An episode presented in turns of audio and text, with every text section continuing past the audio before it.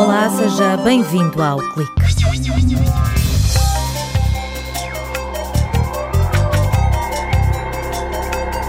Em Portugal existem cerca de 4 milhões de edifícios, mas a maioria não está dimensionada para resistir a um sismo. A Sociedade Portuguesa de Engenharia Sísmica e o Laboratório Nacional de Engenharia Civil estão a desenvolver uma ferramenta para avaliar o estado de vulnerabilidade das construções nacionais. É comum ouvir dizer que a falta de ferro pode provocar anemia e hoje vai descobrir porquê no episódio das moléculas sensacionais com Paulo Ribeiro Claro, docente e investigador no Departamento de Química. Como é que os cientistas divulgam as descobertas? Para que servem as publicações em revistas e que etapas têm de ultrapassar durante o processo de publicação de um artigo? Temos as respostas na edição desta semana.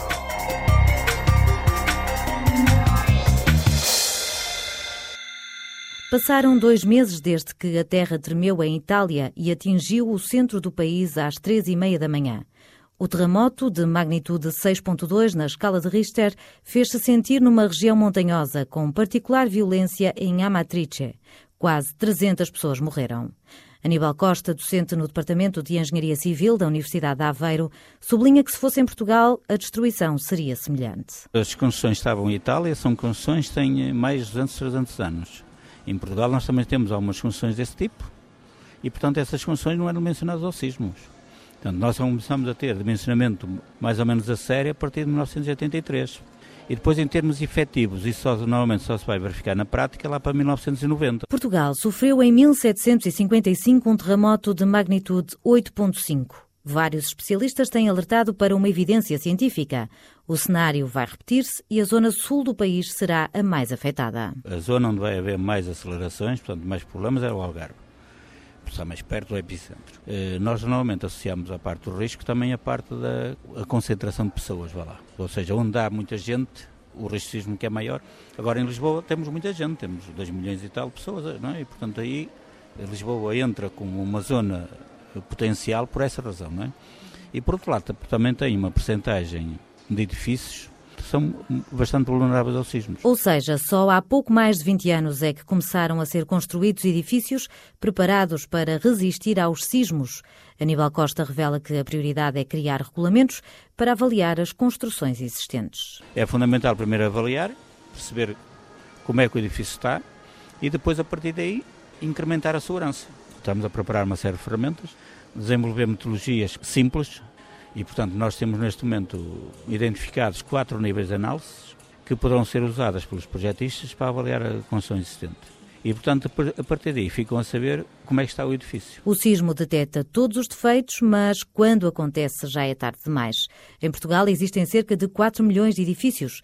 A ideia é ter uma ferramenta fácil de implementar. Nós temos um grande problema é que a maior parte das universidades não se ensina engenharia sísmica. Mas esta metodologia que nós estamos a, que estamos a, enfim, a desenvolver é uma metodologia que, com os cursos de formação relativamente simples, as, todos os técnicos podem fazer essa avaliação. Será fácil pôr no terreno. Para resistir ao sismo, o edifício precisa de um bom dimensionamento, mas muitas vezes a obra não reflete o que está no papel.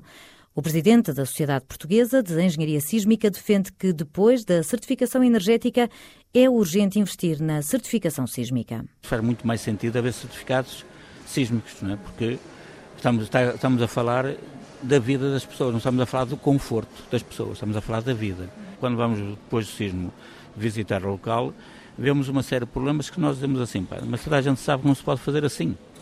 O problema é que nós entendemos também é que a avaliação não pode ser só feita a nível do projeto. Portanto, nós devemos ter uma, uma certificação, mas feita para os edifícios existentes, e, no fundo, depois, quando se for intervir nesse edifício existente, também avaliada a obra. A proposta da Sociedade Portuguesa de Engenharia Sísmica e do Laboratório Nacional de Engenharia Civil deverá estar pronta para apresentar ao Governo no final deste ano.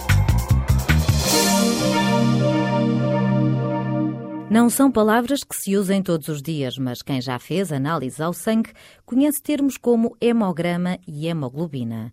Paulo Ribeiro Claro, docente no Departamento de Química, apresenta-nos uma molécula sensacional de cor vermelha que dá boleia ao oxigênio e que tem tudo a ver com o cansaço. Quando diz a um médico que se sente cansado e sem força, é provável que ele queira espreitar para dentro da sua pálpebra inferior.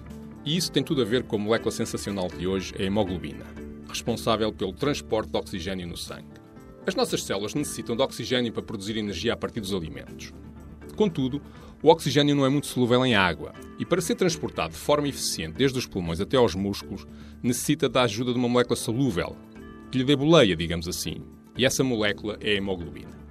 A hemoglobina é uma proteína com uma estrutura um pouco complexa, mas cujo componente fundamental é um grupo de átomos designado por grupo M, quatro letras, H-E-M-E, e cujo componente central é um átomo de ferro. Quase se pode dizer que a proteína serve apenas para se enrolar como um novelo de lã em torno deste grupo M, protegendo-o e deixando-o acessível apenas através de uma pequena fenda.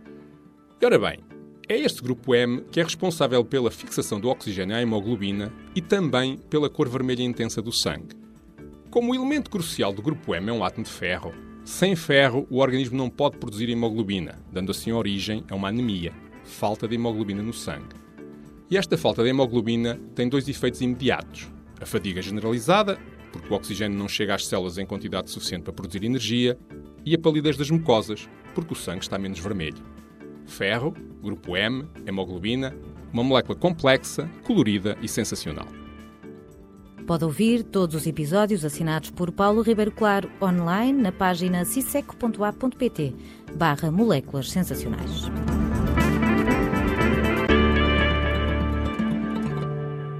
O momento eureka de Arquimedes ficou para a história. Conta-se que o cientista grego saiu nu, correndo pelas ruas a gritar, quando descobriu uma forma de medir o volume de uma croa sem a derreter. Nos laboratórios pode até haver quem ainda grite Eureka de cada vez que encontra a solução para um problema. Mas a forma que os cientistas têm de anunciar ao mundo uma descoberta é através da publicação de artigos científicos em revistas. Ao divulgarem os resultados de uma investigação, estão a partilhar conhecimento com os colegas, que assim podem testar esses dados, mas também a progredir na carreira.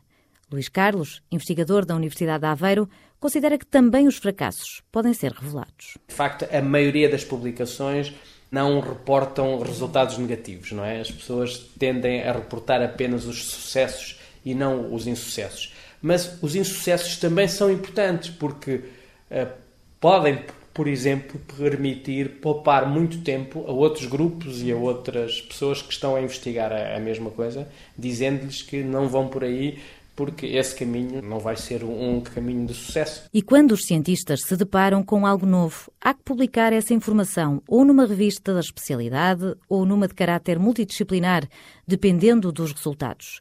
Mas o que também pesa na decisão é o impacto de cada revista. Têm sido desenvolvidos ferramentas de classificação das revistas e que às vezes são confundidas com classificação dos artigos que estão publicados nessas uh, revistas. E isso é uma, é uma confusão que muitas vezes se faz.